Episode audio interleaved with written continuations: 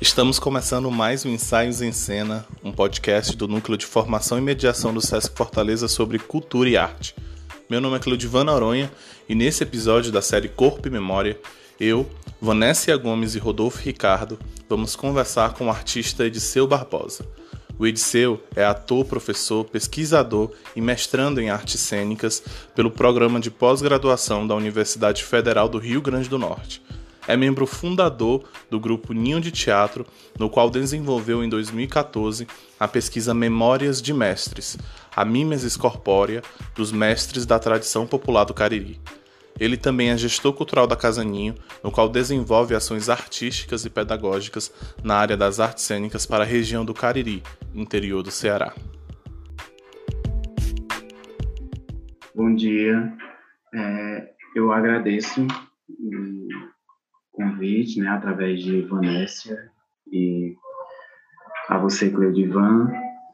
É, falar da gente já é um gesto, né, de memória, uma ativação. E mesmo que a gente repetidas vezes faça esse exercício, é, eu já vejo aí um link com o próprio tema, né? Então, é, eu trabalho, eu sou eu sou da cidade de Acopiara, Ceará, na região centro-sul do estado. É, inclusive uma cidade importante para a memória do teatro do interior cearense, né, porque tem o mais antigo festival. Eu costumo dizer que quem fez meu parto, aliás, meu não, o da minha mãe, foi Dionísio, né, brincando com essa cultura muito forte de teatro na cidade, desde quando eu nasci, o festival já existia. Então, eu sou dessa cidade, nascido, e lá foi quando eu comecei a, a minha iniciação na cena, né, nas artes da cena, é, precisamente no teatro, a partir de um projeto social, talvez ainda exista, não sei, chama a ADB Comunidade, mas antes disso eu fazia parte de outro projeto que era canto coral, né? Então, já tive desde os oito anos, por intermédio de uma tia minha, que era regente de coral na época, ela me puxou, né? E eu fiquei no coral em seis anos, ali da minha infância, quase entrando na adolescência, e depois eu migrei do canto coral para o teatro, em 1998, né? É esse marco que eu que eu traço quando eu penso o início é, da minha trajetória como artista no teatro, né? Então vão aí 23 anos. E quando no ano de 2004, nesse processo de deslocamento para estudos né, acadêmicos, eu escolhi vir para o Cariri, porque é uma região, como sabemos, que é um, uma região um polo universitário do estado. Nós temos aqui uma das universidades estaduais, que é a URCA. É, na época não tinha curso de nenhum curso de artes, né? É, então eu fiz uma escolha que, na minha cabeça, na época, se aproximava de, de, minimamente do universo, né? Das artes, que na minha leitura da época, de recém-saído de ensino médio, eu via essa aproximação na história, né? No campo da história. E assim eu fiz, vim cursar licenciatura em História é, mas sempre alimentando o desejo, era uma espécie de sonho, eu diria até, de me formar mesmo, de me graduar em artes cênicas. Na época já existia o curso de tecnólogo em artes cênicas no, no antigo, no, no atual Instituto Federal, né? Só que Fortaleza, Metrópole, eu estava literalmente no meio, né? A Copiara fica ali no meio entre entre o Cariri e Fortaleza, praticamente. Então eu optei por vir para cá por uma questão mesmo de, de contexto econômico, familiar, etc. E aí vim e foi importante ter cursado história para minha formação, para a construção do meu pensamento, para o meu olhar para o mundo, saber que o passado tem sua importância nesse processo de reconstrução do sujeito que a gente vai se fazendo, né, se tecendo no percurso do tempo, né, me ver como como agente dessa construção sócio-histórica. Então, essas bases é, de pensar a nossa permanência, a nossa o nosso estar no mundo, a a história me deu muito. E isso dentro dos processos artísticos dava uma outra dimensão do meu olhar como como ator, né? E eu vi essas fichas foram caindo é, depois que eu fiz o curso, né? Que é sempre isso, sempre essa relação de você ir, as coisas vão meio que assentando e tomando profundidade, não, quase nunca quando você está no ato em si, mas quando você se distancia um pouco, né? E aí, quando eu chego aqui, eu já conhecia algumas pessoas do movimento artístico, exatamente porque a Copiara tinha aquele tem aquele festival de teatro.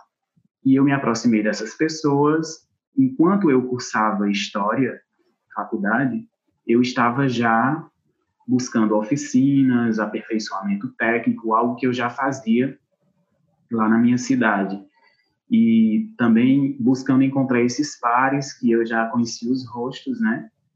É, e aqui tem uma efervescência muito grande, tem um dinamismo diferente, né? se a gente for comparar com outras regiões do estado, por conta exatamente das unidades do SESC, no Crato e no Juazeiro, e naquele momento, sobretudo o SESC Crato, é, tinha estava muito forte, né, ações em formação.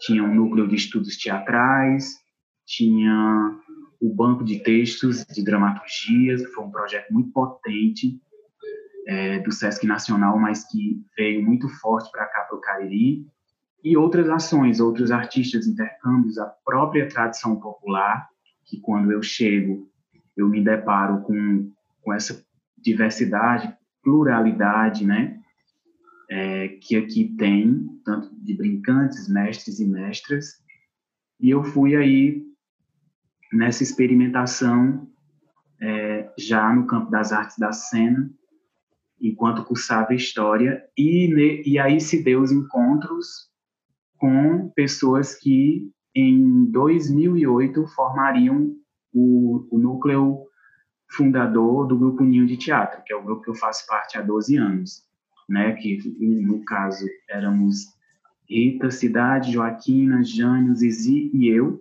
nos encontramos naquela ocasião.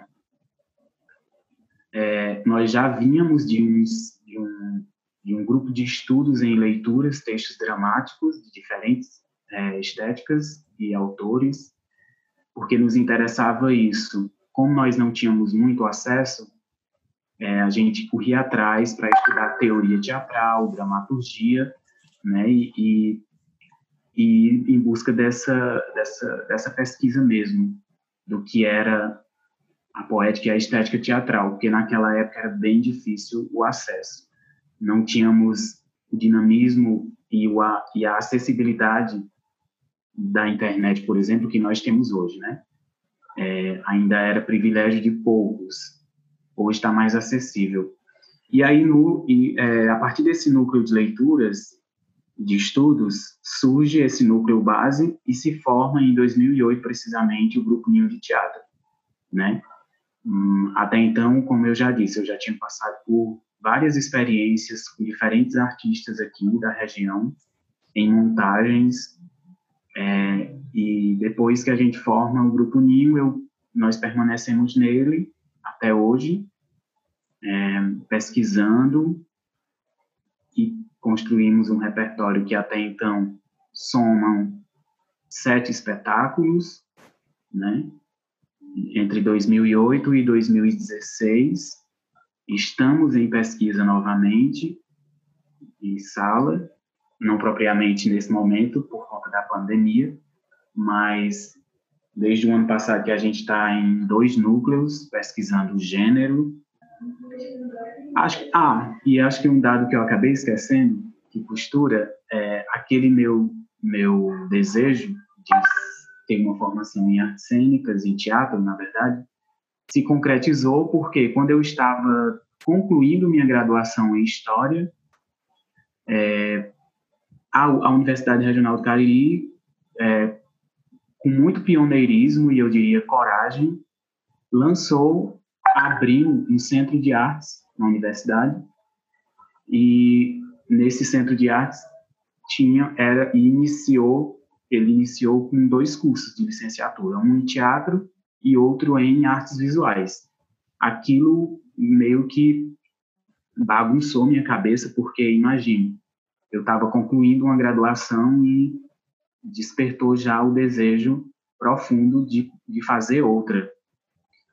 É, e aí vem umas todas aquelas questões que eu já pontuei, que eu vivi lá no 2003, processo de vestibular, enfim, eu de certa forma revivo, revivo para tomar a decisão de cursar ou não outra, outro curso de graduação. Né? Obrigada por essa resposta, por essa possibilidade de aproximação com você, né? Que conhecer a trajetória em área aí, a genética da, da sua história, que bacana. É, esse, esse programa, como você citou, ele trata sobre a questão do corpo e memória, né? E eu creio que tem muito a ver é, esse tema relacionado a esse podcast com a história, sua história, com a história do grupo que você integra, né, do Grupo Ninho.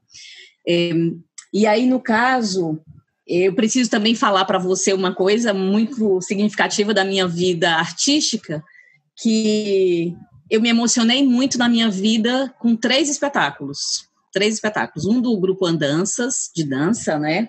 Um com a Lia Rodrigues e um com o Avental Todo Sujo de Ovo, de vocês assim, de uma forma que até hoje, para mim, é uma memória muito rica. Desses três momentos onde eu, assim, enquanto é, plateia, fiquei absurdamente emocionada, né, com o de vocês mesmo. Creio que a trajetória de vocês também se impulsiona e se consolida muito com esse trabalho, né, como você relatou o, o trabalho que que deu o pontapé para o que vocês são e, e, constroem até hoje. Então, eu queria é, pedir para você falar um pouquinho sobre é, o processo é, que vocês têm de criação, né?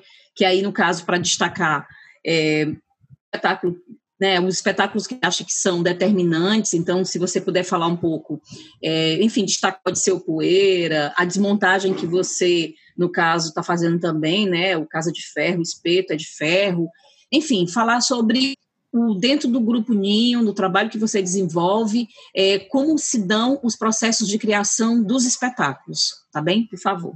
É, se a gente for começar é, puxando esses fios aí, né, a partir das lembranças que são memórias, o, o Avental, ele já como o primeiro espetáculo do grupo, né, a iniciar processo de montagem, que tem um dado interessante que assim a gente inicia com o Avental, mas estreia no meio a gente para um pouquinho do processo e estreia outro espetáculo. Então, o Avental junta o grupo, mas ele não foi o primeiro a, ser, a estrear. Mas ah, já, tá. já no, no mas, mas faz todo sentido o que você disse, porque de fato ele é o primeiro, né? Ele é essa gênese. Mas lá no Avental, no processo, né, recordo que um dos elementos de composição que a gente trabalhou muito o que a partir do avental tinha em nós, atores. O que tinha no, na dramaturgia do Marcos Barbosa, que é cearense, é, enquanto escrita, primeiro, né? O que era que, quando a gente lia aquele texto, despertava em nossas memórias e lembranças. Né? Eu lembro muito forte isso para a construção de atmosferas, a gente ia encontrando nessa história pontos de identidade identificação. E para identificar essas, esses lugares, nós acessávamos uma memória a partir do que era aquela história, aquela narrativa, né? Tem um pouco, se aproxima um pouco da parábola do, do, do filho pródigo, né? Alguém que sai, é, alguém que sai e retorna diferente, retorna com outras referências, né?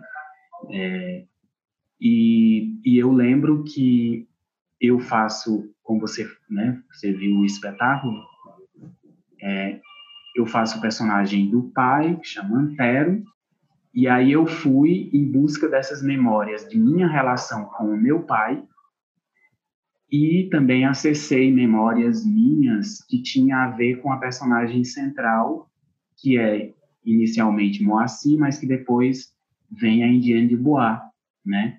Que aí o espetáculo se divide em dois quadros. E isso, enquanto trabalho de ator, né, e eu já puxo um pouco, é, um pouco da temática aqui proposta, que é esse corpo-memória, né? Para mim, o que, eu, o que eu acabo de dizer enquanto processo de, de ator-atriz, de criação, já se conecta muito com esse corpo-memória, né? Porque nós entendemos nosso corpo naquele momento como esse esse campo, esse espaço de memórias de fatos guardados e que ali a gente foi acordá-los para pensar a composição poética estética desses personagens e também do próprio espetáculo. É, no espetáculo em si, enquanto composição visual, por exemplo, tem muito também de uma memória cotidiana ou de um é de uma memória cotidiana que nós temos do, dos interiores. Eu, eu diria que eu vou, eu vou ficar no Nordeste e vou trazer ainda mais recortado para o Ceará, né? É, você viu que a gente manipula arroz, é, arroz com casca, né? Que a gente chama de escolha, né? É, isso é um, nome popular, eu diria, escolha, talvez pelo gesto da, de quando isso estava na sala de ensaio também. É, quando nossas mães ou a gente mesmo vai catar o arroz, a gente chama, ah, vamos tirar as escolhas.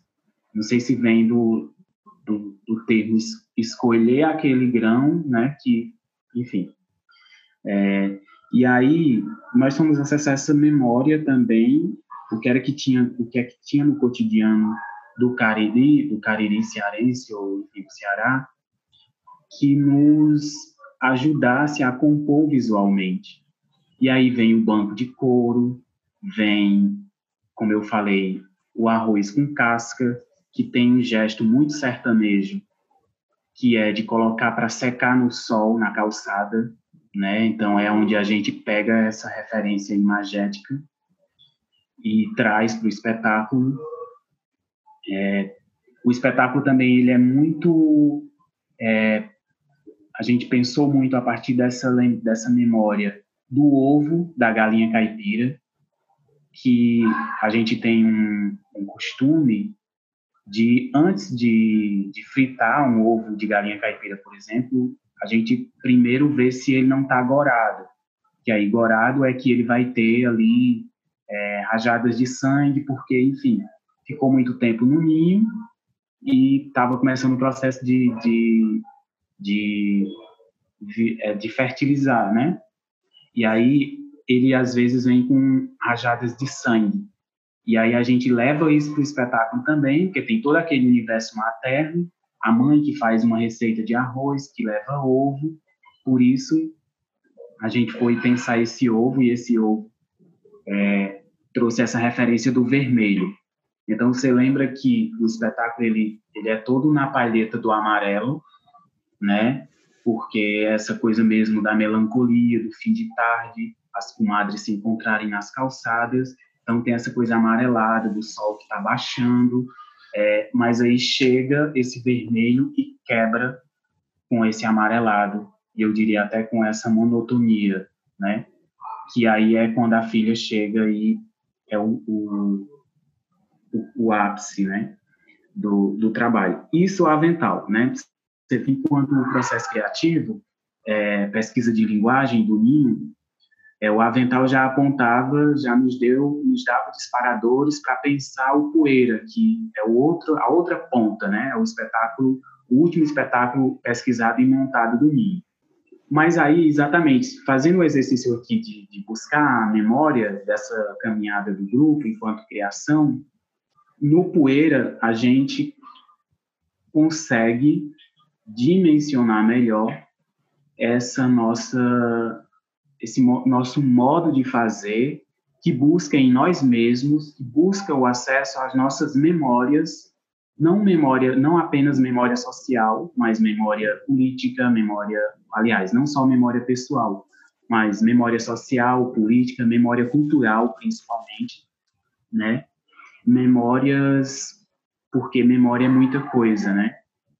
Uhum. E aí é a partir do do poeira que isso toma uma verticalidade, assim, a gente aprofunda mesmo. Quando eu costumo dizer, a gente foi no pré-sal e ainda estamos indo no sentido de entender cada vez mais esse essa criação que se dá a partir de um, de um leque de memórias, né?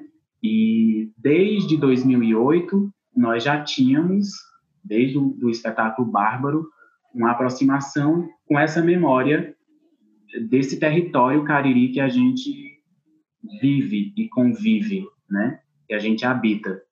É, então, no, no Bárbaro, nós trouxemos é, os caretas da tradição, no Avental, esse cotidiano popular, né? Que é muito forte aqui no interior, no Cariri. É, no Jogos na, no Charivari, que é um espetáculo de rua da dramaturga paraibana Lourdes Ramalho, a gente também se aproxima dos brincantes da tradição, pensando esse corpo memória, é, esse corpo brincante, esse corpo gaiato, né, principalmente a partir do Mateus da Catirina, né, esse corpo que está muito ligado às questões do baixo corpóreo, né, então, lembro que foi direção de Duílio Cunha e nós fomos visitar muitos grupos de reizado e é, estabelecendo ali um, um, uma etnografia mesmo, um trabalho bem antropológico, olhando muito de perto, brincando também com o Mateus e com a Catirina e percebendo esse corpo que, que traz já é, na sua no seu na sua brincadeira é, essa junção né de uma memória que está na vida e de uma memória também que é da própria arte. E, e existe essa fusão que dá aí nesse corpo livre, leve, jocoso, né, saltitante o tempo inteiro, é, com muita molecagem, como é muito, o Ceará tem muito molecagem, né, e isso no brincante se torna muito pulsante, vivo, sobretudo no Mateus, que é uma figura que é bem central, né, no, no e na Catirina também. É, e aí no Poeira isso vai, né, se aprofundar enquanto criação mesmo. Temos também o, não sei se vocês chegaram a ver, que esse espetáculo a gente fez pouco, que é o Menino Fotógrafo, que aí nós fomos trabalhar com a memória do caldeirão da Santa Cruz do Deserto, que é um uhum. fato histórico aqui do Cariri, que inclusive ele é pouco conhecido, né, enquanto enquanto contar da história cearense mesmo. É, é uma comunidade que preza o bem comum, né, o, a partir da liderança do Beato Zé Lourenço, e que foi, dizem alguns historiadores, é, que foi tem-se como o primeiro registro de bombardeio aéreo no Brasil, né? A gente pode aí para ficar mais é, vivo o entendimento é como se fosse uma pequeno Canudos, né? Teve a experiência de Canudos, que é mais conhecido, e o Caldeirão foi um pouco, né? Todos trabalhavam em coletividade, pensando numa divisão igualitária, né? Todo mundo tinha acesso conforme o que o que consumia de fato, conforme o número de pessoas que tinha na família, né? Tudo Perfeito. Aí para e com a informação também, tem um muito bom do Oswald Barroso, que é o Caldeirão da Santa Cruz do Deserto, né, que ele escreveu aí nos anos 80 e que trata também dramaticamente, dramaturgicamente, né, dramaticamente, dramaturgicamente também dessa caldeirão, aí só para contribuir aí com a, com a informação também, seu. Sim, tem, tem o filme do Rosenberg também, que eu lembro que a gente viu na época, né, para acessar essa memória.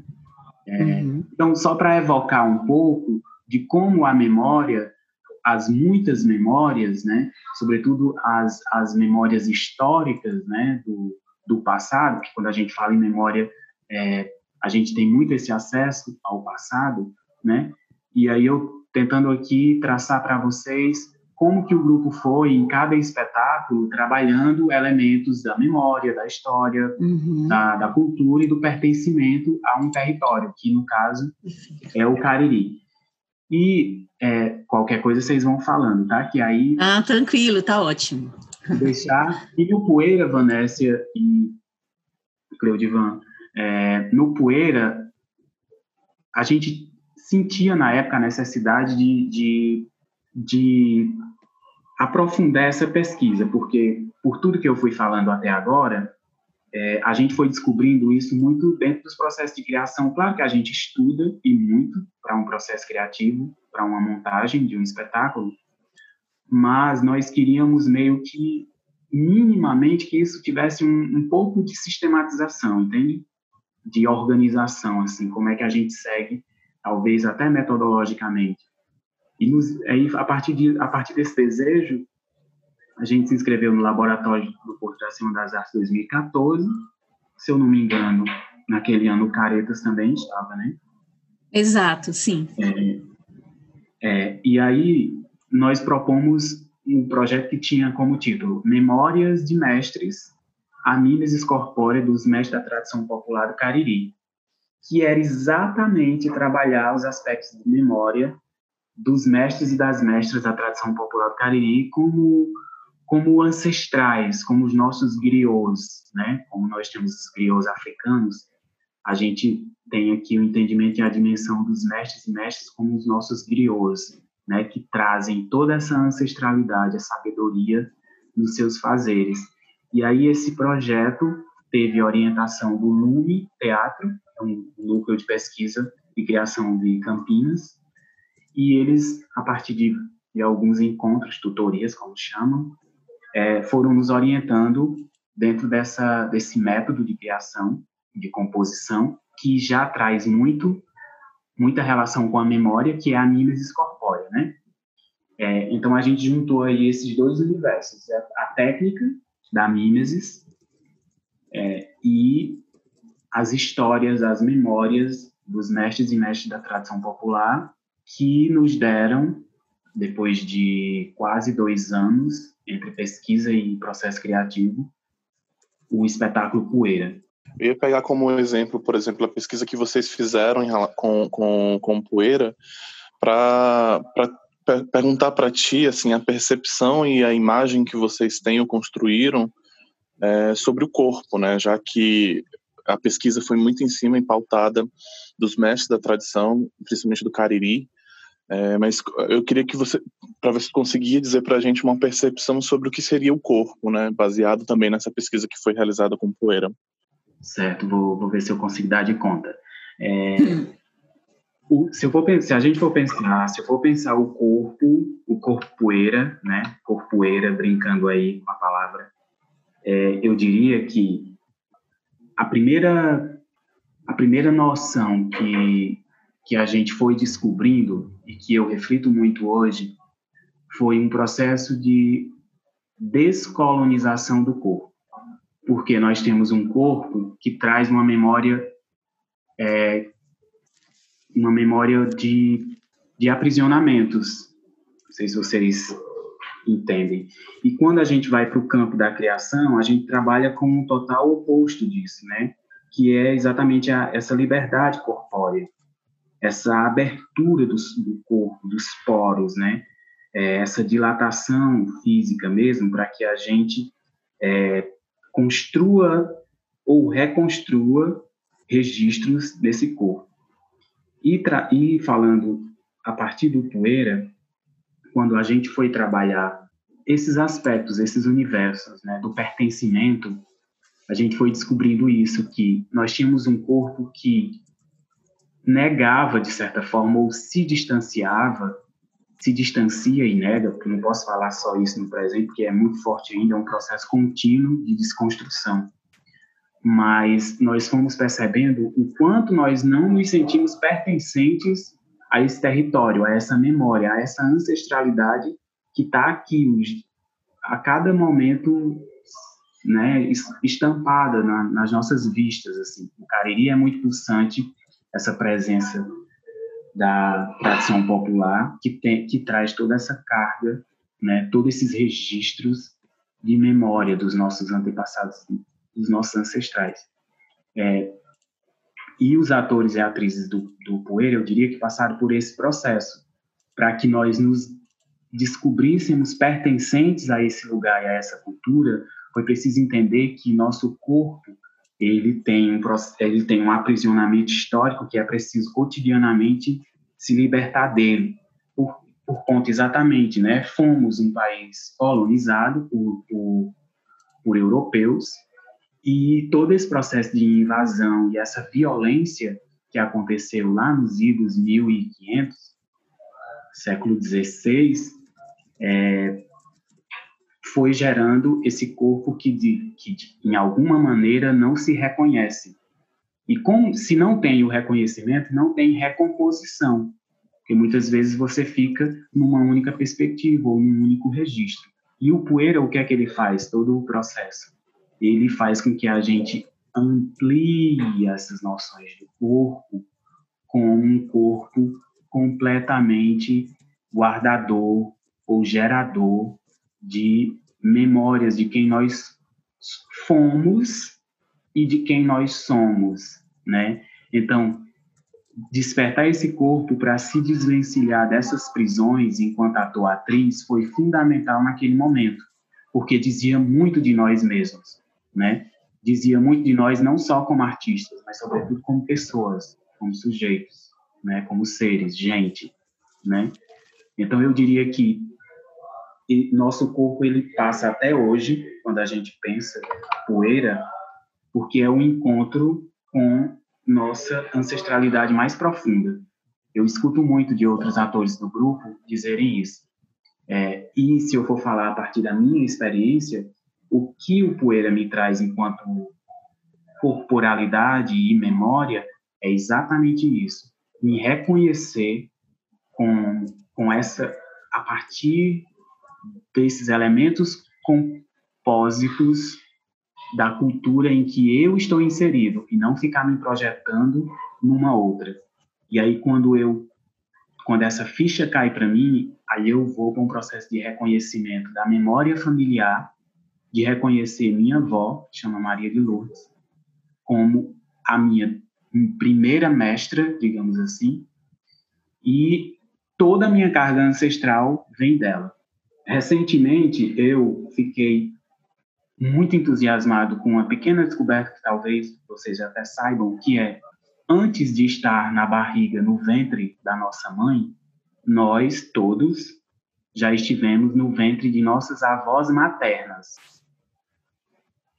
Então, isso é de uma profundidade ancestral e de memória, porque muito do que nós somos hoje a gente traz das avós maternas coisas que talvez eu quero eu quero aproveitar e interrompendo mas aproveitar a sua linha de pensamento porque aí eu queria aproveitar e que você falasse da questão da desmontagem que é inspirada na sua avó e no mestre Aniceto, né? Então Sim. junta aí falando disso por favor. Maravilha é um gancho perfeito. É, é, e aí o que é que acontece? No poeira eu fui cada ator, atriz foi, de certa forma, por um processo de afeto, foi muito trabalhado, não afeto no sentido dos sentimentos corriqueiros, como a gente chama, usa muito essa palavra. Ela até, às vezes, cai em, em, numa, em, em algo simplório, mas o afeto no sentido de que é, aquilo tocou em mim e reverberou, como aquela imagem que a gente joga uma pedra no rio e cria ondas, né? Afecto, né? E, e, e afeto aí num, num sentido de reciprocidade também. Eu afeto o ambiente ou, ou uma pessoa e ela também ao mesmo tempo me afeta.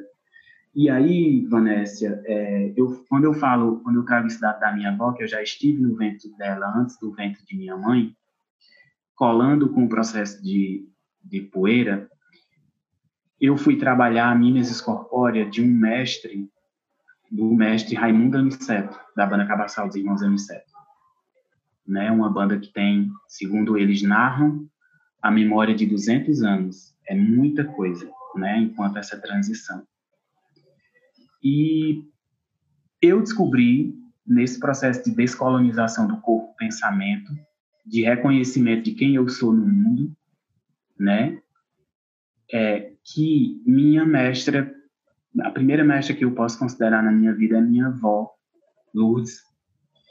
E, e eu só reconheço a sabedoria, a sabedoria e o fazer, a grandiosidade do mestre Raimundo Aniceto, porque quando eu me deparo com ele frente a frente, tudo que eu fui conversando com ele na casa dele me fez acordar e despertar para esse reconhecimento da minha avó, né?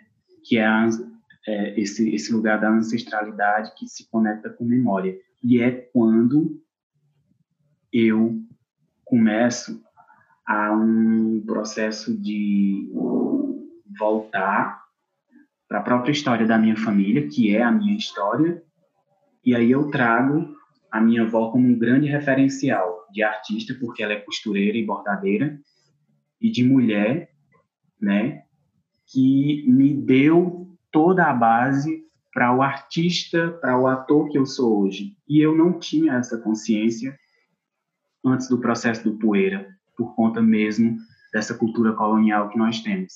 E aí eu crio, depois do Poeira, respondendo diretamente, vem, porque o Poeira ele meio que não dá conta desse recorte da memória da minha avó, como ela, como mulher negra, como acordadora, né, despertadora, digamos assim, desse que eu sou como artista.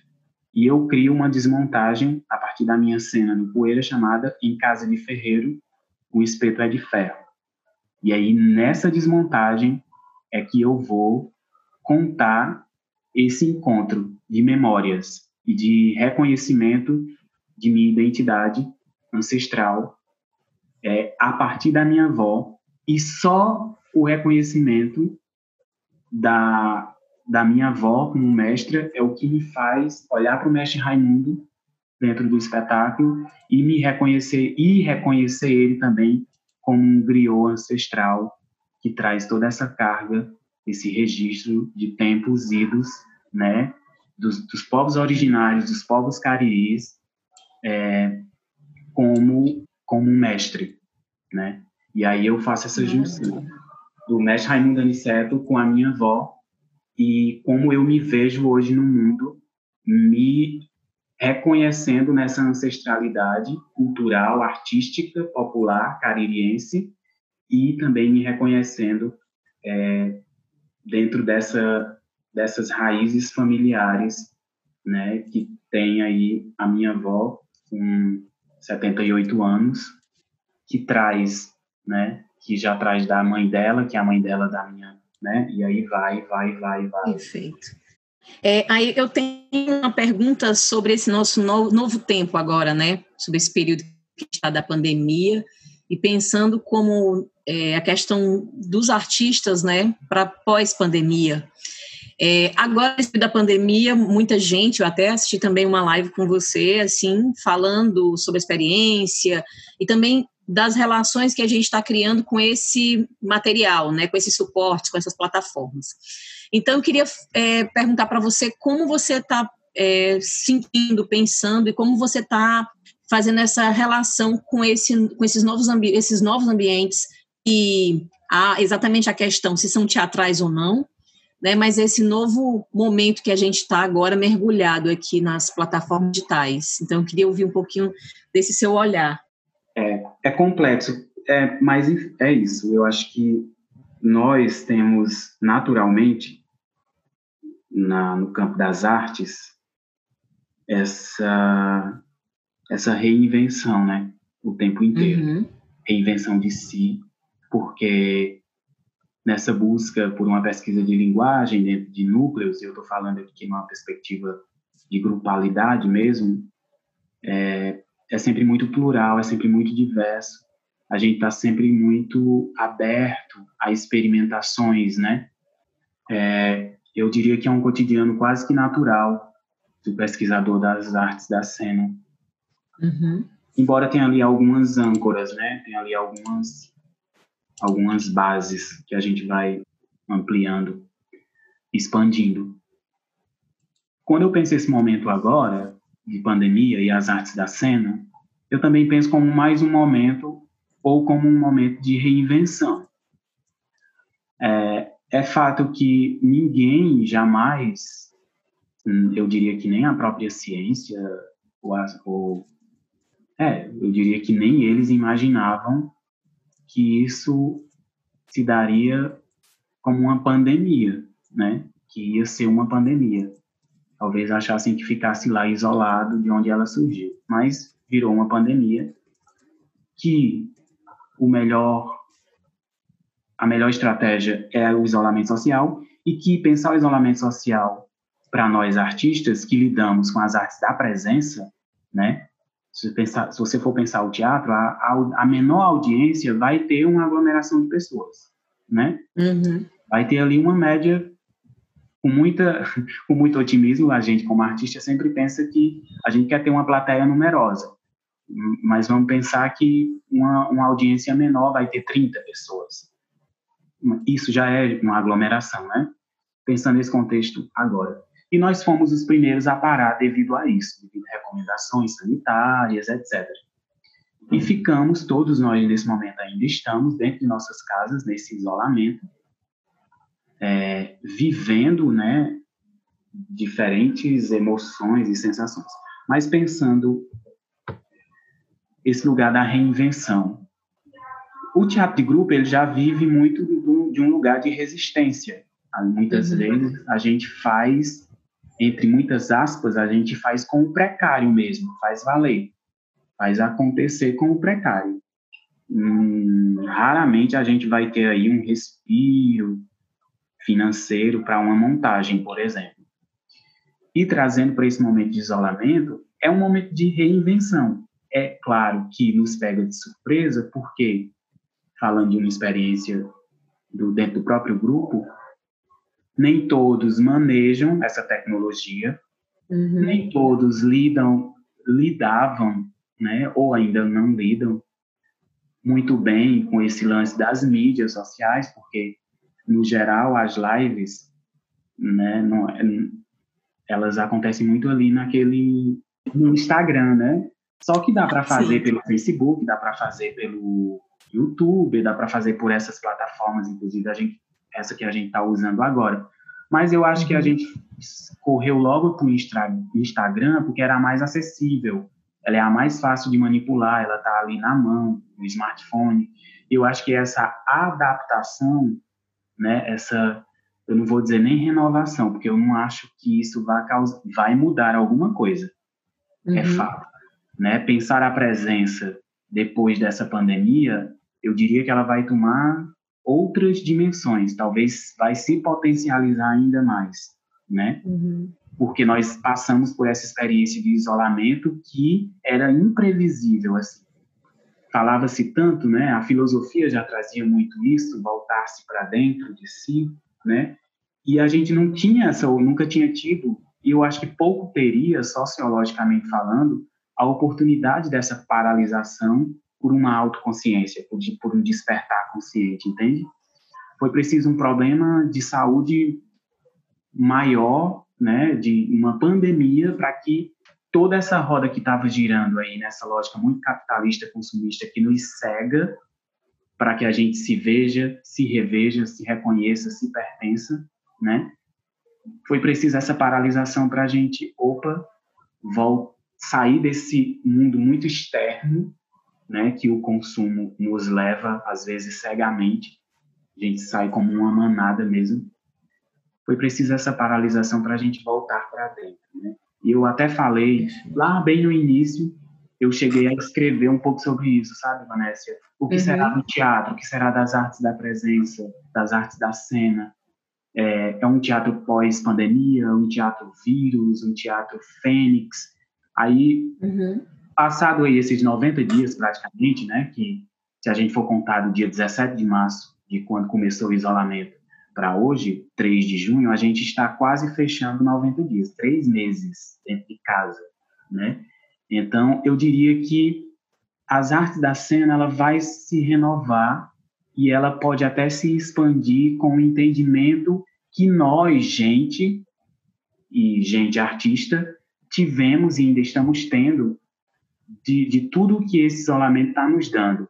Mas eu penso que não vai alterar, porque eu acho que a essência maior das artes da cena é a presença, o gesto político, né, das artes da cena está exatamente nesse encontro com o outro, com a outra. É a partir desse encontro que explodem as ressignificações que o espetáculo pode provocar no, na audiência, no espectador espectadora. Então, eu acho que a imagem da Fênix, apenas como uma ir lá, né, ir lá no onde podia ir, de, de até de pequenas mortes, poderia se dizer, mas ressurgir, né, renascer mais forte, mais potente. E aí essa essa fortaleza, essa potência, eu direciono para esse acontecimento na presença. Perfeito. E é, aproveitando também essa fala, né, que você começou falando de grupalidade, e fala sobre essa potência que a gente vai ter pós-pandemia. Com certeza também penso com você que a presença vai ser muito mais potencializada dos encontros, né? A presença física vai ser outra coisa e, no e a nossa arte, a cena, com certeza vai ter uma outra reverberação também, outras dimensões vão ser criadas.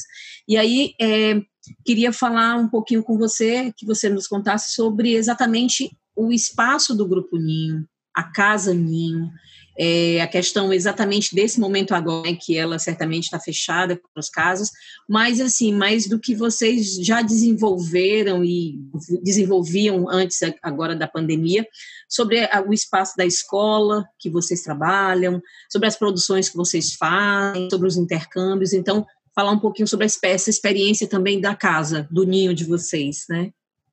Sim, para responder essa pergunta, eu vou evocar um pouco aqui o Ailton Krenak, que, enfim, já que a gente está falando de corpo-memória, né, é, bem rapidinho isso. É, claro. É muito triste, eu, eu, eu, eu cheguei a... Foi bem, bem dolorido pensar que esse processo de colonização e como nossa memória é apagada invibilizada, né?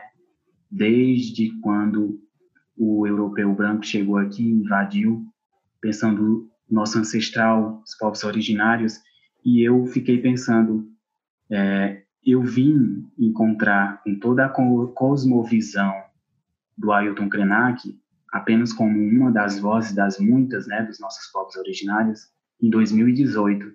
E eu fui pensar uhum. por que que eu demorei tanto a me encontrar com essa voz que diz tanto da nossa ancestralidade e memória.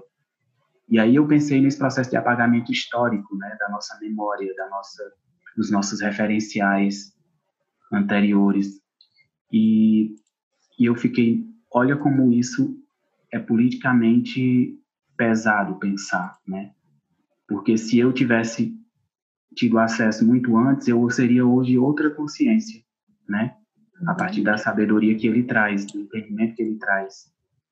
É, e aí ele diz assim: então talvez o que a gente tenha de fazer é descobrir um paraquedas. Não eliminar a queda, mas inventar e fabricar milhares de paraquedas coloridos, divertidos, inclusive prazerosos, já que aquilo de que realmente gostamos é gozar, viver no prazer aqui, na Terra. E aí, quando ele diz isso no livro Ideias para Adiar o Fim do Mundo, com a pergunta que você me fez, Vanessa, eu acho que a Casa Ninho, o Grupo Ninho e muitos outros coletivos artísticos no Brasil nesse momento, sim, nós estamos passando por um, um, uma dificuldade extrema, porque a Casa Ninho é um espaço cultural, hoje é um ponto de cultura, né, no Ceará. Nós estávamos, estávamos há 11 anos sem nunca termos parado. Veja bem a, a, como, como é, né, a, as coisas. Nós não, nós não temos fomento direto para a sustentabilidade da casa, a gente faz desdobramentos mil, assim, para manter essa sede, esse espaço cultural de pé, em parceria com um outro coletivo chamado Atuantes em Cena. E a Casa Ninho parou por conta da pandemia. Ela teve que parar logo ali. A gente estava, na época, com a temporada marcada de Uma Flor de Dama, Silvério Pereira, é, e aí cancela a temporada, fecha as portas, coisa que a gente já tinha chegado a quase fechar as portas por dificuldades de manutenção, né? Mas não por outra ordem, mas aí por uma questão de, de saúde pública, né? Tivemos que fechar. Todos os teatros e espaços culturais naquele momento fecharam. E a Casa Ninho, ela tinha 11 anos, ela se tornou ao longo do tempo esse espaço que acolhe muitos artistas, não só do Cariri, uhum. para fazer ensaio, reuniões, encontros, né? É um espaço multiconfiguracional. Você já teve a oportunidade, eu acho que o Cleo Divan também, né, de estar na Casa Ninho. Uhum. A gente foi aos poucos, eu tenho, tenho toda a memória fotográfica da Casa Ninho, se a gente pensar de 2011, quando a gente abriu para hoje, era só um galpão quase abandonado no centro da cidade, uma arquitetura que a gente acha que tem ali uma influência, um arquiteto uma vez até falou para a gente, não é bem do barroco, é alguma coisa neo, neoclássica, uma coisa assim. É, e estava lá e a gente, opa, vai ser aqui, e ela foi se transformando ao longo desses 11 anos. Hoje ela tem todo um aparato técnico a partir do, de um edital que a gente aprovou da Funarte, então tem, tem luz, tem som. E foi muito bonito ir vendo essas conquistas que se deram muito a partir de parcerias aqui com o próprio SESC, em algumas oportunidades, com a Universidade Federal do, do Cariri, a UFICA, é, com artistas e grupos que nos momentos mais frágeis chegam, chegaram juntos, fizeram temporadas, doaram todo o cachê para a gente conseguir bancar os custos mensais que são altíssimos dentro do pequeno, né, do pequeno, da pequena teia que a gente tem de possibilidades de articulação de trabalhos e parceria. É, então, a Casa Ninho se transformou em um equipamento cultural, acho que hoje fundamental para a cidade do Crato e mais precisamente para o Crajubá, que são essas cidades aqui, Crato, Juazeiro e Barbalha. Porque, Vanessa, se a gente pegar o Crato, nós não temos do, da municipalidade não tem espaço para cena. O teatro está é, interditado já tem muitos anos, não consegue reforma, não consegue abrir, não consegue operar. Não tem nenhuma outra sala especial, digamos assim, que abrigue artistas da cena para ensaios, treinos, reuniões. Então, a Casa Ninho, nessa uma década e, e um ano, ela serve muito de abrigo. Muitos grupos do Brasil todo, é, quando está em, em trânsito, geralmente sempre nos contacta para passar pela casa, porque é, é muito uhum. isso. A gente tentou estabelecer essa política desde sempre na Casa Ninho.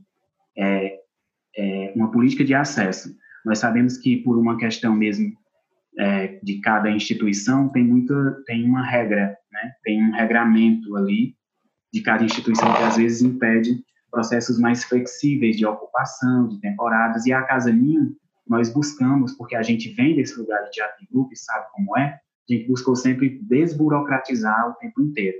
Então, é uma pauta muito acessível, apenas para a manutenção do próprio espaço, né? E, e do pessoal que, da equipe que tem, assim, para cuidar da, das questões técnicas.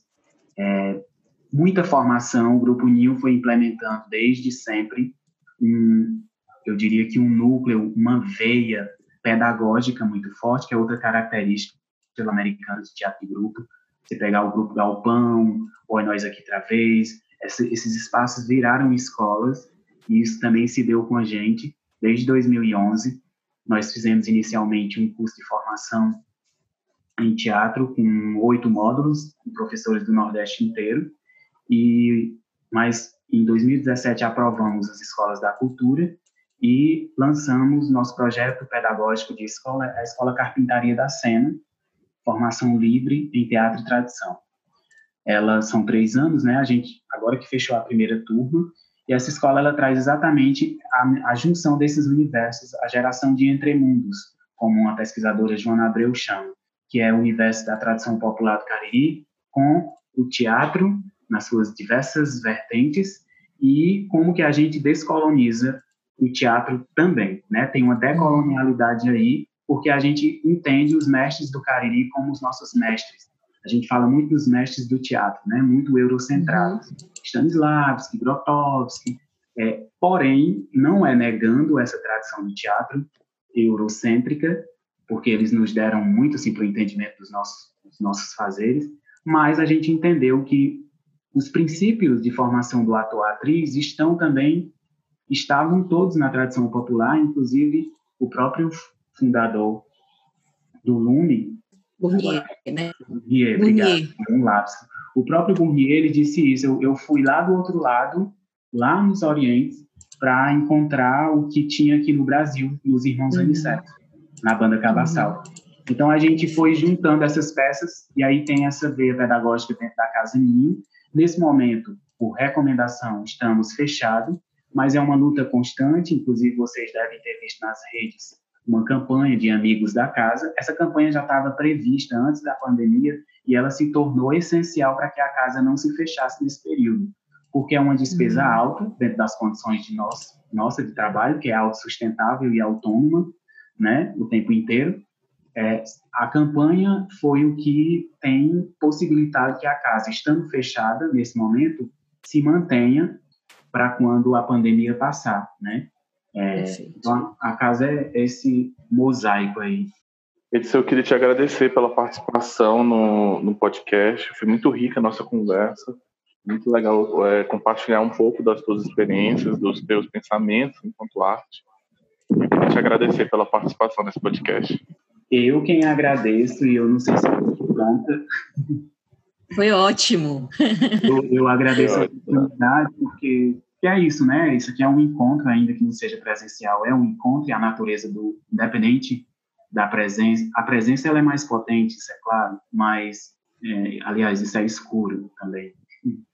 É, mas aqui é uma possibilidade também, né? Talvez pegando até um fio do que Vanessa apontou como pergunta, é, é onde esteja um lugar de potência para pensar esse momento de uhum. pandemia, né? Aproximou muito muitas pessoas, porque a gente já tinha, por incrível que pareça, já tinha a tecnologia, todas essas plataformas estavam aí disponíveis, mas a gente não tinha elas como, ainda assim, efetivamente como uma possibilidade de estar mais perto, de criar pontes, de gerar aproximações.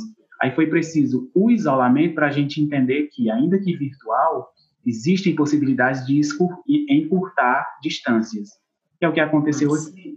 Eu espero ter que dado bom né? Do... Foi ótimo. Você acabou de escutar um episódio do Ensaios em Cena Podcast. Os próximos episódios também serão disponibilizados aqui e nas redes sociais do SESC. Não deixe de acompanhar e até a próxima.